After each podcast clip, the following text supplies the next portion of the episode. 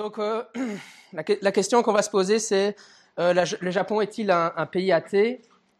Euh, J'ai posé la question comme ça parce que souvent, quand j'en parle autour de moi, donc comme on le signalait, je suis professeur de japonais, donc quand je parle à mes élèves un peu qui débutent dans le japonais, si je, vois un peu les représentations qu'ils ont, ils vont me dire bah, oui, le Japon, c'est un pays relativement athée, ou en tout cas les gens sont relativement indifférents à la religion. et au début, ça, ça, me surprenait un peu, puisque évidemment, j'ai euh, j'ai vécu euh, cinq ans au Japon et j'ai jamais perçu le Japon comme un pays athée. Donc, euh, j'ai décidé de partir sur base de cette question-là. Et comme beaucoup de, mes collègues qui ont parlé avant, je me suis renseigné un peu sur les données statistiques qu'on avait.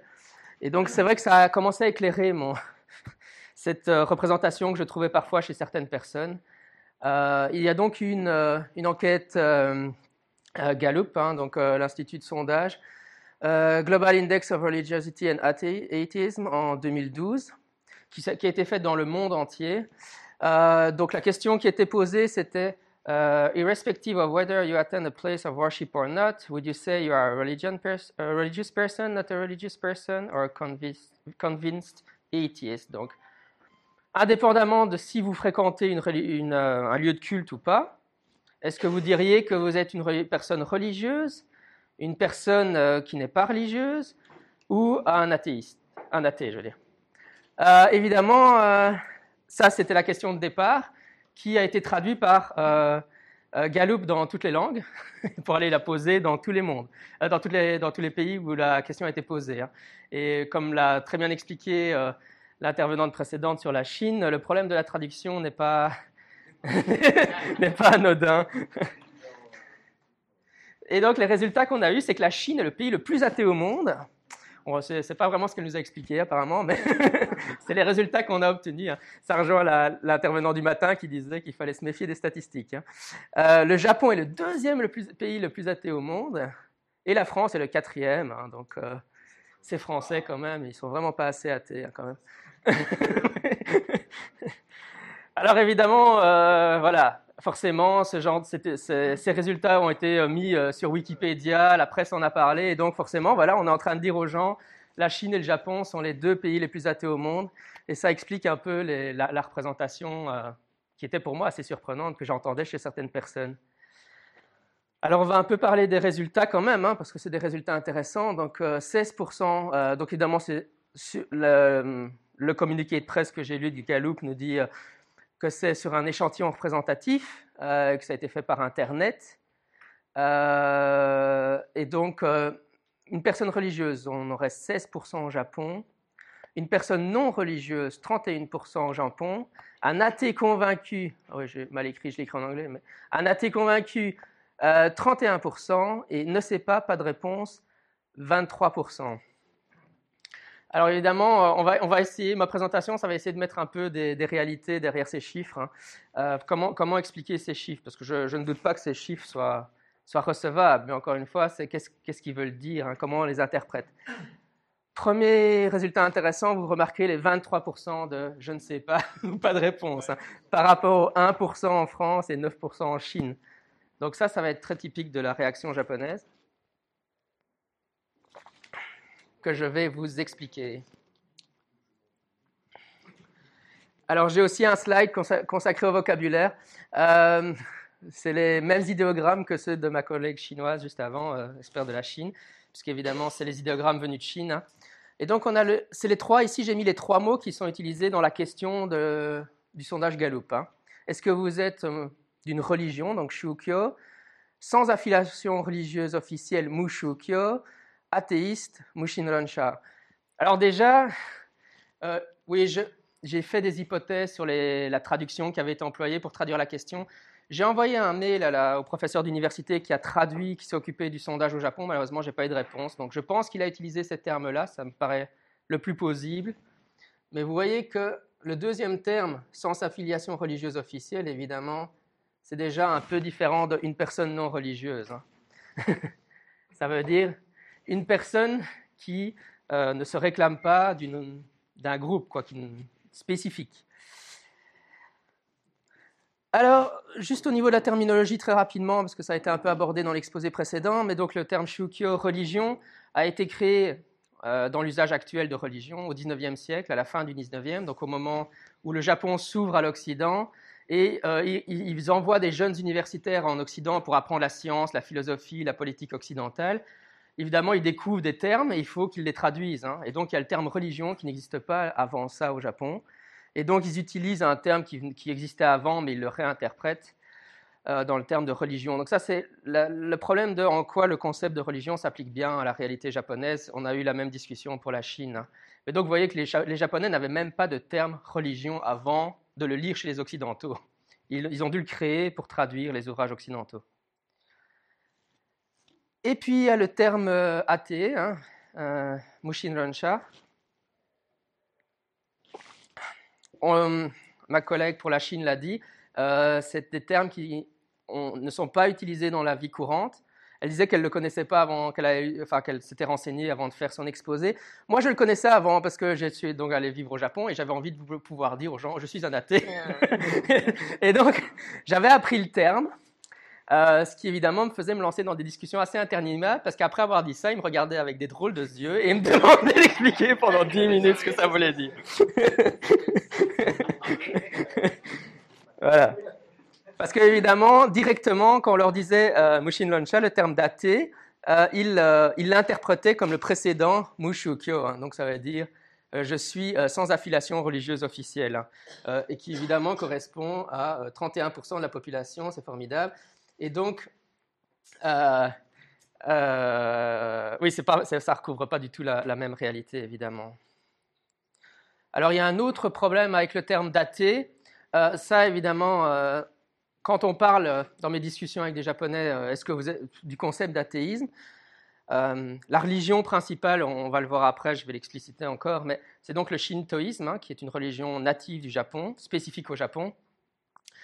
Et dans le shintoïsme, principalement dans la pratique quotidienne, ça va surtout être aller au temple, entre autres, faire des vœux pour des réussites futures. Par exemple, vous voulez réussir un examen, vous voulez tomber enceinte, vous allez donc euh, soit faire un vœu au temple, avec une petite plaque, vous allez écrire le vœu que vous voulez dessus et le mettre sur un arbre, euh, soit euh, vous allez tirer, il y a des sortes de loteries, de divination du futur, pour savoir quel futur vous attend, et donc, bah, si c'est ça votre religion dominante dans le pays, forcément, être un athée, ça va être aussi euh, ne pas croire dans ces prédictions du futur, ou ne pas croire que vous êtes capable de manipuler euh, les événements futurs sur base de prières dans des temples. Ben, évidemment, ça s'éloigne. Donc, en fait, ça veut dire ne pas croire dans, la voyance ou euh, dans des pratiques superstitieuses. Évidemment, ce n'est pas non plus exactement le terme de athée. Si quelqu'un vous dit je ne crois ça, se recouvre, hein, mais je veux dire, si quelqu'un ici dit je suis athée, vous n'avez pas tout de suite en inféré qui veut dire par là je ne crois pas dans la voyance. Quoi. Euh.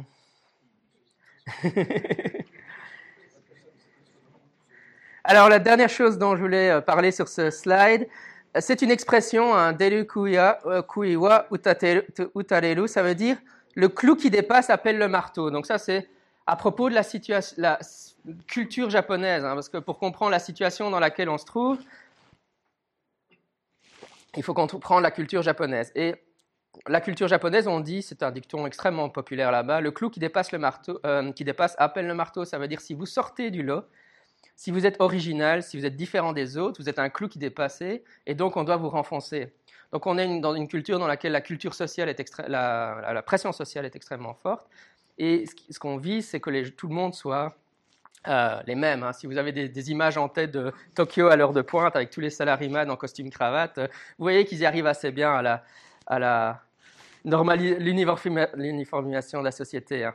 Mais donc, euh, d'ailleurs, ce dicton-là s'applique spécifiquement à l'école, c'est-à-dire si vous êtes particulièrement doué à l'école, etc., on va vous décourager activement de montrer que vous êtes particulièrement doué dans un domaine, parce que tout le monde doit être uniforme. Et donc, bah oui, si vous, avez, vous affichez une appartenance religieuse forte et que vous dites moi je suis chrétien de manière euh, importante, vous allez très clairement à l'encontre de ce principe-là.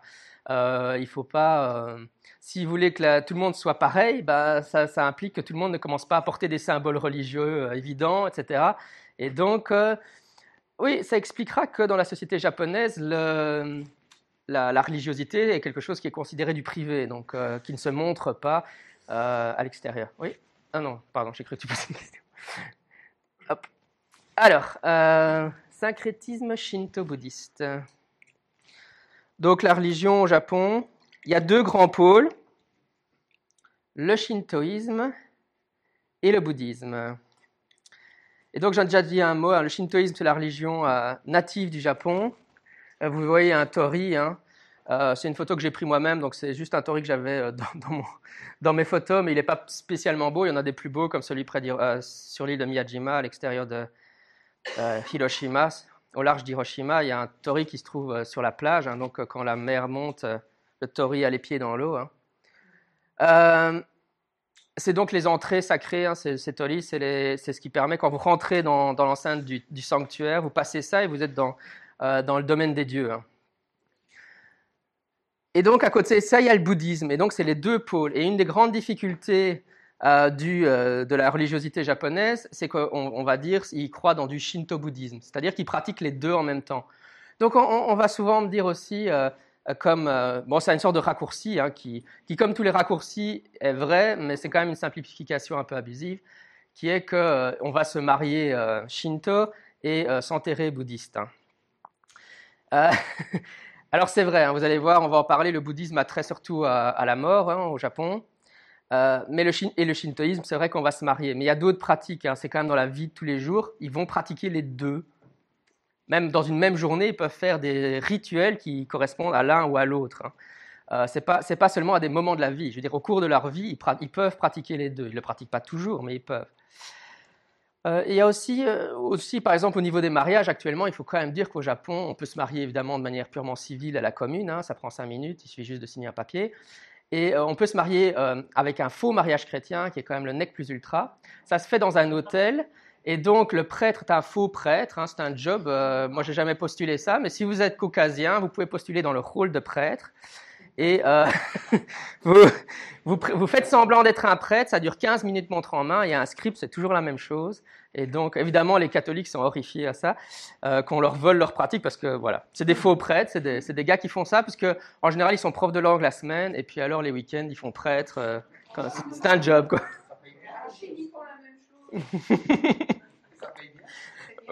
oui, oui, c'est pas trop mal payé, en fait, ouais.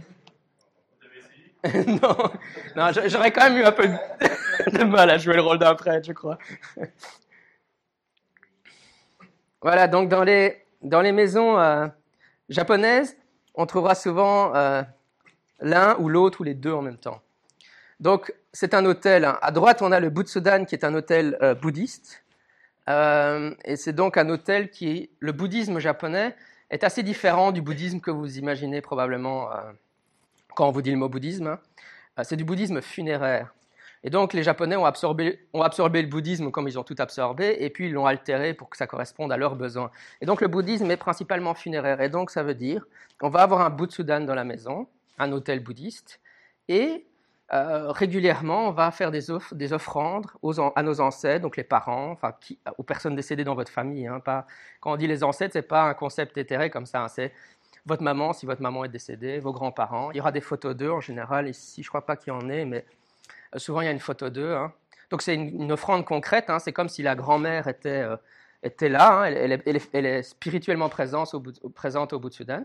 Et donc on, apporte de la nourriture, du riz. Euh, n'importe, ça peut il y a souvent du riz parce qu'évidemment au Japon on mange du riz tout le temps, mais ça peut être des bananes, enfin n'importe quoi. Dans les temples, ça va souvent être de l'alcool.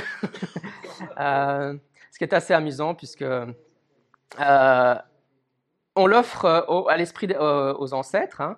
et puis après, je me demandais toujours, mais surtout dans les temps, parce qu'il y avait des pichets de vin comme ça, ou de bière énormes, quoi. Qu'est-ce qu'on en fait? Je me dis, c'est le moine qui a ça. mais c'est vrai que, voilà, en fait, ils le boivent après, ça c'est vrai. mais souvent, même dans, dans, les, dans les cimetières, on va faire des offrandes de ce type-là, et c'est très bien pour les sans-abri, parce que c'est une sorte, ils, ont, ils peuvent aller se promener dans les cimetières, ils trouvent de la nourriture gratuitement, etc. Et de l'autre côté, on a le Kamidana, et donc ça c'est l'hôtel, mais version Shinto. Et donc là, c'est pas pour les, ancêtres, c'est pour les personnes vivantes. On va aller devant, on va clapper des mains, on va faire une prière, et euh, ça sera pour faire des vœux de réussite, encore une fois, scolaire, etc.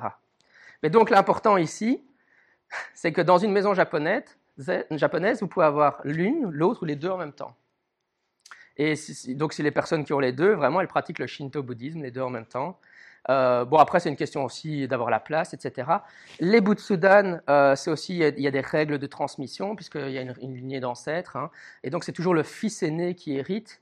Donc, euh, forcément, si vous n'êtes pas le fils aîné, normalement, vous n'aurez pas de Butsudan dans votre maison. Donc, même, même des maisons qui n'ont pas de Butsudan sont peut-être bouddhistes. Hein. il faut être le fils aîné pour hériter les centres des ancêtres. Voilà.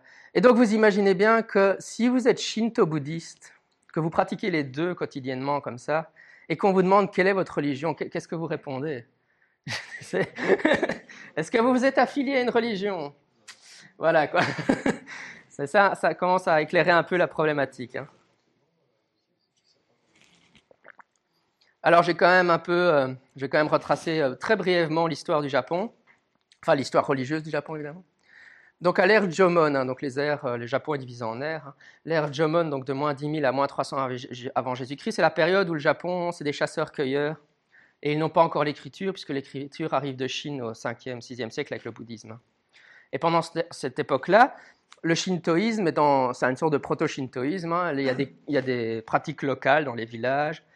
Ah, donc le shintoïsme, c'est un ensemble d'animisme et de polythéisme. Il y a, un peu de tout. Donc il y, a, une sorte de polythéisme tel qu'on le trouve dans la mythologie gréco-romaine, hein, avec des dieux, hein, Materasu, euh, Susano, euh, toute une série. Et puis alors on vénère aussi des arbres, des cours d'eau, le mont Fuji.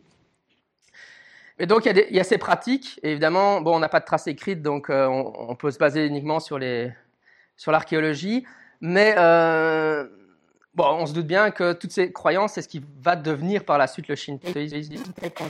5e, 6e siècle, le bouddhisme arrive.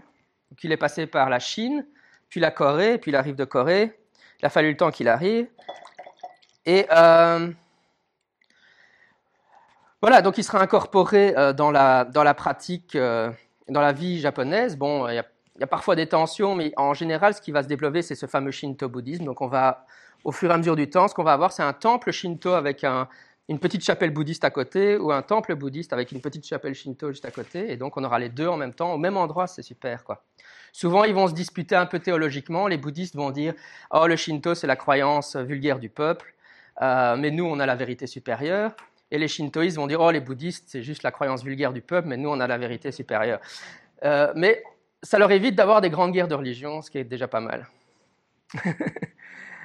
1542, il y a les Occidentaux qui arrivent, particulièrement des Portugais, des Hollandais, et évidemment, c'est des catholiques. Et donc, ils commencent à prêcher la foi chrétienne au Japon. Au début, ça se passe bien, ils arrivent plutôt à convertir des gens, mais très rapidement, euh, le pouvoir à l'époque, euh, donc le shogunat, commence à, être un peu euh, réticent, à avoir des suspicions. Enfin, il a peur que ce soit un peu, si vous voulez, une sorte de prélude à une invasion. Bon, en tout cas, il, a l'impression, euh, justifié ou pas, que ça menace son pouvoir politique. Et donc, il décide d'interdire le christianisme. Et euh, la date clé, c'est en 1597. Le, euh, le shogun de l'époque crucifie 26 martyrs japonais, donc il crucifie 26 chrétiens, comme ça, pour. Et à partir de là, le christianisme sera interdit au Japon pendant toute la période de fermeture du pays. Donc entre le 15e et le 19e siècle, le Japon ne s'ouvre, pas aux ne s'ouvre plus aux Occidentaux. Ça ne veut pas dire qu'il n'a plus de contact avec les extérieurs. Hein. les Occidentaux, ce n'est pas les seuls gens à l'extérieur du Japon. Hein. Il y a aussi les Chinois, les Coréens.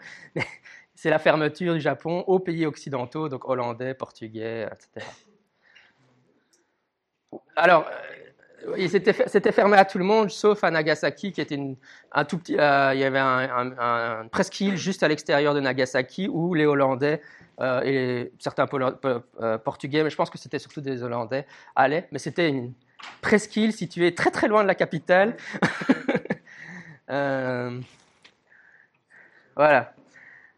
Et puis alors, 1860, les, les, Américains envoient le capitaine Perry, ils bombardent Nagasaki à coups de canon. Les Japonais sont obligés de réouvrir aux Occidentaux le Japon c'est l'ère Meiji. Et donc, à ce moment-là, le Japon va se moderniser extrêmement rapidement. Donc, ils, disent, oh, oh, on ne veut pas se faire envahir par des Occidentaux. Et donc, ce qu'on va faire, c'est se moderniser extrêmement vite. Donc, on envoie des universitaires en Europe apprendre euh, comment construire des trains, etc.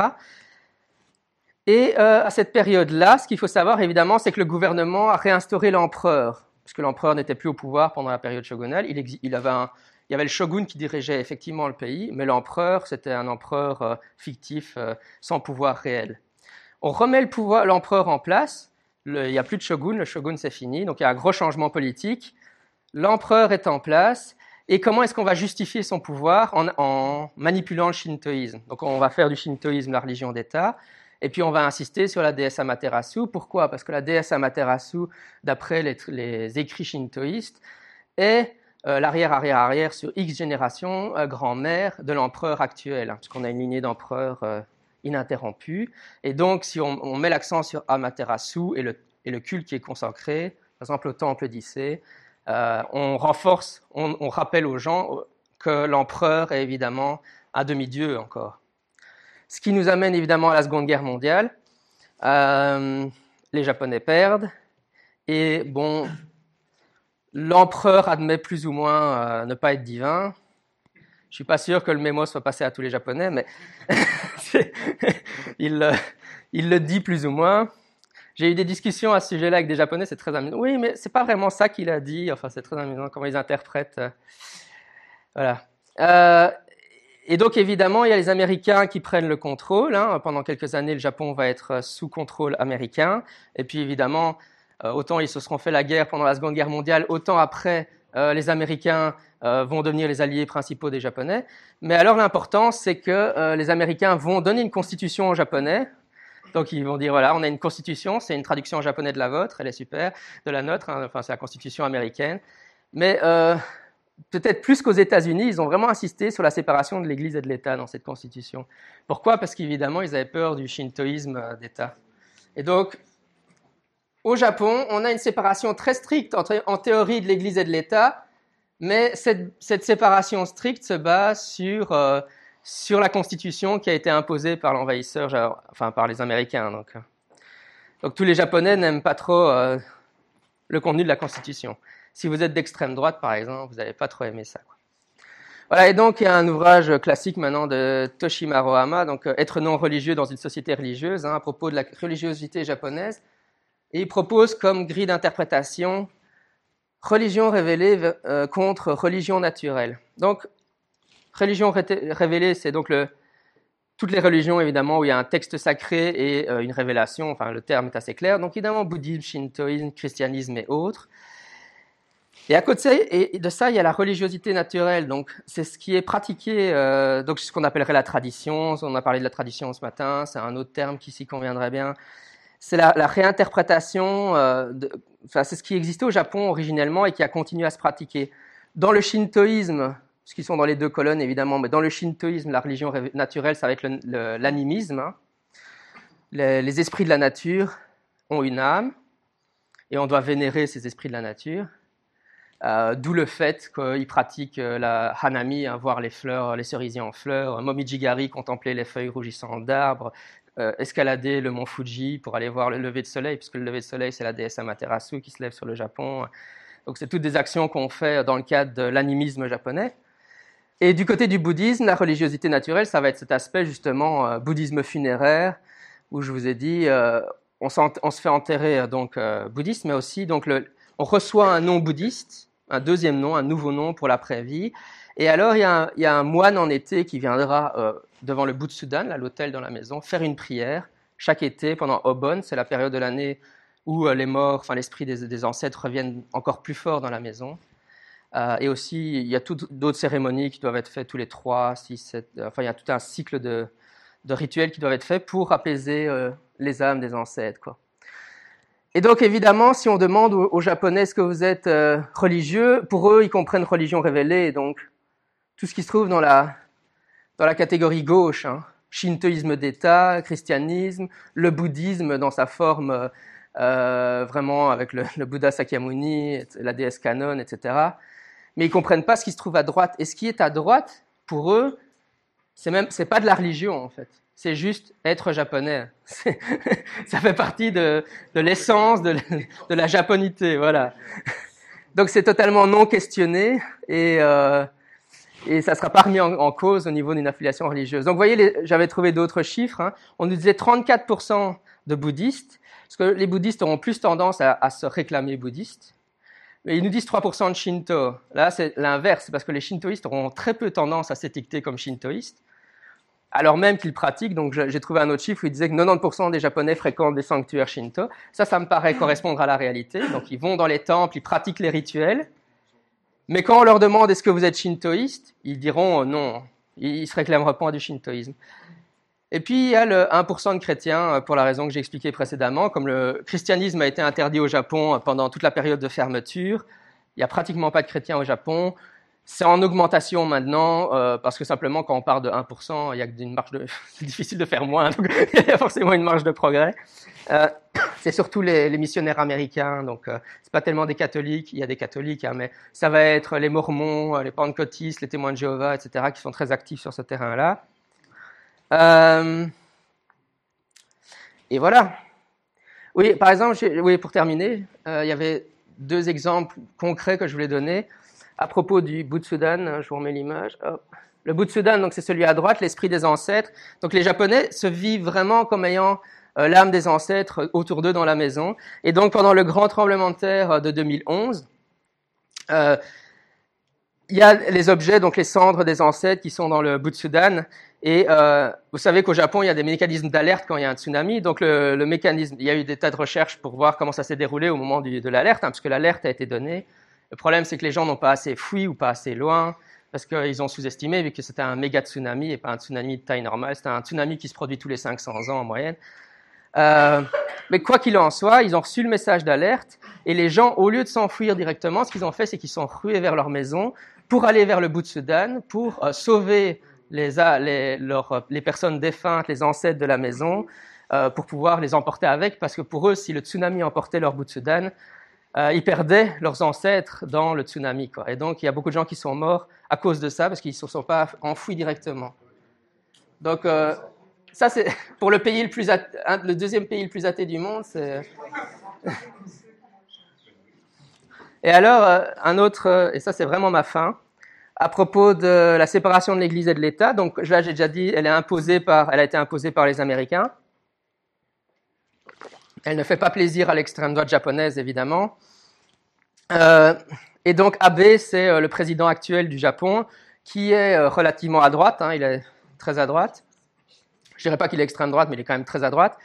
Et euh, vous savez qu'il y a des tensions avec la Chine et la Corée euh, pour des raisons très complexes. Mais euh, donc Abe, il a pris l'habitude de temps en temps d'aller à Yasukuni Jinja. Vous en avez certainement entendu parler dans les médias. Yasukuni Jinja, donc c'est un sanctuaire shinto consacré à l'âme des personnes décédées pendant la Seconde Guerre mondiale et la Première Guerre mondiale. Euh, le problème, c'est surtout la Seconde Guerre mondiale, parce que pendant la Première Guerre mondiale, les Japonais étaient du côté allié, ils étaient dans le bon camp, pour ceux qui ne le sauraient pas. Donc, dans côté, c'est la Seconde Guerre mondiale. Donc, évidemment, dans ce temple, il y a, les, ce temple est dédié à l'âme de toutes les personnes mortes euh, japonaises durant la Seconde Guerre mondiale. Mais il y en a huit ou neuf qui, sont, qui ont été jugés comme criminels de guerre à la fin de la guerre. Et donc le fait que le Premier ministre aille euh, dans ce sanctuaire euh, honorer l'âme de ces personnes défuntes crée chaque fois un tollé euh, hystérique de la Chine et de la Corée, surtout de la Chine, mais mais, mais parce qu'évidemment, ils disent, ben voilà, pour eux, c'est toujours, surtout pour du côté de la Chine, ils ont toujours la rhétorique de le Japon est en train de s'orienter vers l'extrême droite, va redevenir militarisant, etc. Et donc ils y voient, voyez, voyez, méfiez-vous du Japon, il est en train de redevenir militaire et il va recommencer la guerre mondiale. Euh, et donc, ça, c'est le discours qu'on lit dans les médias et qu'on lit dans les journaux aussi chez nous. C'est comme ça que les journalistes traitent l'information. Mais moi, ce qui m'a toujours frappé avec cette histoire-là, c'est qu'en fait, on a un Premier ministre, évidemment, qui, dans un pays qui a une stricte séparation de l'Église et de l'État, va réaliser un rituel shinto euh, pour, euh, pour euh, honorer les ancêtres. Hein. Évidemment, c'est parce qu'Abe considère que le shintoïsme devrait être réinstauré comme religion d'État, et qu'encore une fois, shintoïsme, il n'y a pas en fait le discours pendant l'avant-guerre et que Abe tient, les milieux de droite tiennent au Japon, c'est que obliger, parce que rendre obligatoire que le Premier ministre aille dans un sanctuaire shinto, ou par exemple obliger les enfants de l'école primaire à aller visiter des temples shinto, ils, y vont hein, maintenant, mais c'est pas obligatoire. Donc ils, veulent, ils voudraient que ça soit obligatoire pour les enfants. Euh, c'est pas une violation de l'Église et de l'État, parce que Shinto c'est pas une religion, c'est juste être japonais. Hein. Donc il n'y aurait pas de problème. Donc voilà, moi pour moi c'est quand même un bel exemple de, du fait que la, séparation de l'Église et de l'État euh, au, Japon, euh, elle a été imposée par les Américains, mais euh, c'est pas encore trop ça d'un point de vue effectif. En tout cas, il y a des forces qui voudraient bien que ça change, entre autres le Premier ministre. Donc voilà, c'est tout.